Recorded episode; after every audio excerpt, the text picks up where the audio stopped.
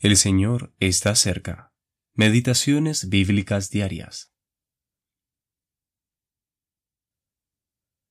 Cuando las vasijas estuvieron llenas, dijo a un hijo suyo, Tráeme aún otras vasijas. Y él dijo, No hay más vasijas. Entonces cesó el aceite. Segundo de Reyes capítulo 4 versículo 6. El aceite de la viuda. Este versículo cierra un relato conmovedor en la vida del profeta Eliseo. Una viuda, la cual estaba en la miseria, acudió a él. Sus acreedores estaban a punto de tomar a sus hijos como esclavos para cobrar sus deudas. La solución de Eliseo fue introducir el poder de Dios en la situación. Ella debía pedir prestadas la mayor cantidad de vasijas que pudiese a sus amigos y vecinos y luego llenarlas a partir de la única vasija que le quedaba en su casa.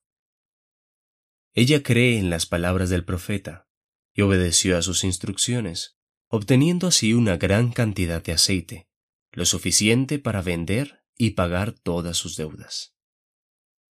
Podemos sacar tres hermosas lecciones de este suceso, teniendo en consideración que el aceite es la ilustración del Espíritu Santo.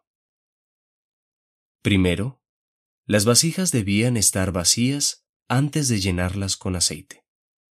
De la misma forma, nuestras vidas deben ser vaciadas del yo y el pecado si hemos de ser útiles, llenos con el Espíritu Santo.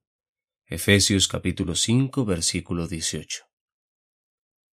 Segundo, el aceite se mantuvo fluyendo mientras hubo vasijas vacías. ¿Qué demostración del poder del Espíritu de Dios veríamos en el mundo si hubiese más vasos vacíos? Oh, que más de nosotros podamos decir lo que dijo Pablo.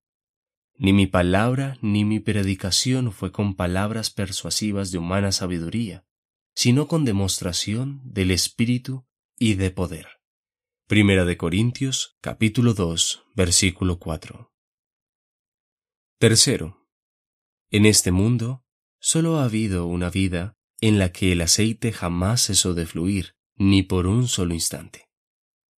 Nuestro precioso Señor Jesucristo caminó de tal forma en el poder del Espíritu Santo que Dios fue glorificado continuamente en cada pensamiento, palabra y obra suya.